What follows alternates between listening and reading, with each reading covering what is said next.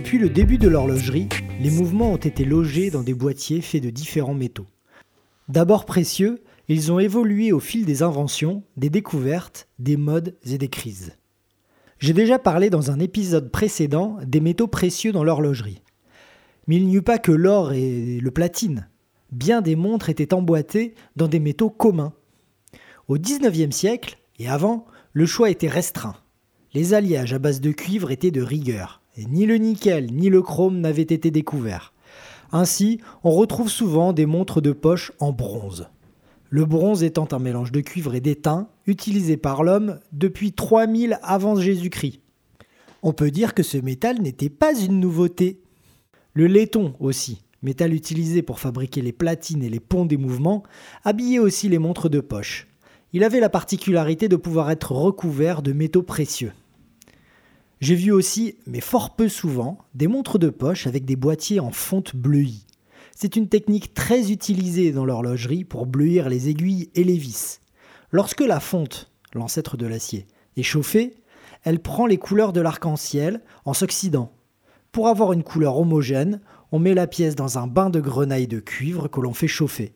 On obtient ainsi une couleur homogène sur toute la pièce. Le procédé est le même pour bleuir les aiguilles. Cet effet était utilisé depuis le début du 19e à Tolède et au Japon, haut lieu historique de la sidérurgie. Parfois, ce décor, très sombre, était garni de dessins en or et argent directement appliqués sur la fonte, rendant le boîtier riche de détails. Peut-être saviez-vous que le 19e siècle était une période où les hommes étaient beaucoup plus accessoirisés qu'au 21e où nous vivons. Si bien qu'avec la montre, on avait les boutons de manchette, l'étui à cigarette, le briquet, les bagues, les boutons de smoking, l'épingle à cravate, la broche de revers, etc., etc. Les montres, même lorsqu'elles étaient faites de métaux ordinaires, se trouvaient bien souvent décorées comme les modèles de luxe. C'était ça la classe. Nickel chrome.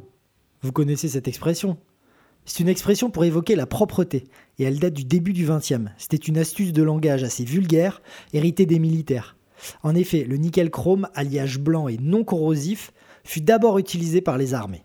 Les horlogers s'approprièrent ce mélange pour fabriquer les fonds de boîte des montres en métal chromé. Car oui, le chrome se sert à toutes les sauces en ce début de XXe siècle. Mélangé au fer et au carbone, il donne l'acier inox, mais ça nous y reviendrons plus loin. Il recouvre aussi le laiton des boîtiers de montres, entrée de gamme, et commence même à intéresser, à l'époque, les prothésistes dentaires. Il l'utilise toujours aujourd'hui, c'est un alliage chrome-cobalt. Ces boîtiers dits chromés sont une hérésie, véritablement. Le chrome, qui est appliqué par électrolyse sur le laiton du boîtier, est là pour prévenir l'oxydation, ce qu'il fait à merveille. Mais ce que les anciens ignoraient, c'est que le chrome a la fâcheuse tendance à manger le laiton, à le bouffer, à le piquer, à le trouer. Ce phénomène est accentué par un environnement humide. Autant dire qu'entre la transpiration, la pluie et les pays chauds, tout ça, les montres sont des objets très exposés à l'eau. C'est pourquoi les boîtiers chromés anciens sont aujourd'hui très rarement en état parfait. Mais ça fait partie de l'histoire de l'horlogerie, et une belle pièce en métal chromé a tout à fait sa place dans une collection. Pour restaurer ces boîtiers chromés, il faut retirer le chrome au papier voilà, en allant du plus gros vers le plus fin, puis repolir en faisant attention de ne pas amollir les angles et effacer les facettes, arrondir les facettes, on peut ensuite faire un rhodiage, une application de rhodium par électrolyse. Le rhodium est un métal blanc. Ou un plaquage de chrome, à nouveau. C'est long, coûteux, et les résultats sont parfois décevants. C'est à peu près la même manière de faire pour restaurer les boîtiers plaqués or. Mais les résultats sont meilleurs et la durée de vie plus longue. Arrive ensuite, dans les années 20, l'acier Stay Bright. C'est une marque des aciéries britanniques Fierce Brown Steels. Ils sont connus pour avoir inventé et fabriqué une des premières mitrailleuses, la Vickers, modèle à canon refroidi par eau très utilisé pendant la Première Guerre mondiale. Cet acier Stay Bright fut beaucoup utilisé par les horlogers dans les années 30. C'est grosso modo un acier inox, un stainless steel classique, quoique plus cassant dans le temps. Il n'est pas rare de voir des éléments de boîtier en Stay Bright se fissurer et casser. L'inox, c'est l'acier qui compose bien des éléments de notre quotidien. Il est inoxydable, d'où son petit nom. Il est inventé dans les années 20 avec la découverte du chrome. C'est LE métal blanc de l'horlogerie depuis le début des années 40. Il est robuste et léger, très brillant lorsqu'il est poli, se soude très bien et s'usine sans trop de difficultés. Depuis l'invention de l'inox dans les années 20, la recherche sur l'acier ne s'est jamais arrêtée. De nombreux aciers différents existent aujourd'hui. L'invar, par exemple, utilisé pour fabriquer les spiraux de balancier, est un métal très dur et surtout assez peu réactif aux interférences électromagnétiques. Il y a aussi les aciers très chargés en chrome, utilisés pour fabriquer les tiges de remontoir par exemple.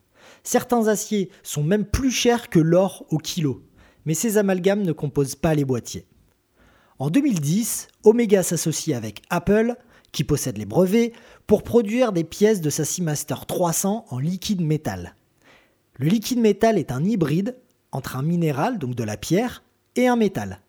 La firme qui le produit nous explique qu'il est obtenu par une fusion à basse température. Mais comme il possède plus de liaisons atomiques, il est trois fois plus dur que de l'acier inox classique. Mais bon, seules les lunettes et les fonds de boîte de cette Seamaster sont fabriqués avec ce produit. On attend tous le bracelet en liquide métal. Alors le laiton aussi est au cœur des recherches. Ainsi, les platines et les ponts des montres suisses sont plus durs que ceux des montres chinoises. Pourquoi? Car en Suisse, la recherche sur ce métal n'a jamais cessé. Par exemple, la couleur rose des mouvements oméga vient du fait qu'il y a du beryllium, et plein d'autres trucs j'imagine, dans l'alliage de cuivre et de zinc. Chacun a son petit secret et c'est extrêmement bien gardé. Les malins me diront que l'on peut, avec un spectrographe, savoir ce qui se cache dans ces amalgames.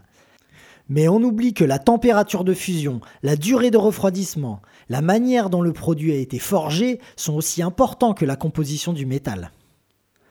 On en vient à la fonte et à la forge. La forge est un élément essentiel dans la durée de vie d'un métal, quel qu'il soit. On le soumet à des contraintes pour que ses atomes se rapprochent. La plupart des métaux se forgent à chaud, à part les métaux précieux qui se forgent à froid. Ils se forgent à chaud comme l'acier du forgeron.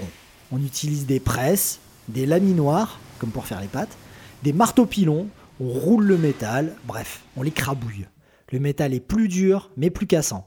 Il faut donc une forge précise pour que le métal possède le plus de qualité possible. La fonte, c'est le métal fondu et juste refroidi. Il est important de comprendre que la manière dont il a été fondu influence ses propriétés. Une fonte en centrifugeuse donne un produit plus dur qu'une fonte à cire perdue, par exemple. La trempe termine les deux procédés. Elle fige l'état des atomes. Mais elle peut aussi inverser les choses.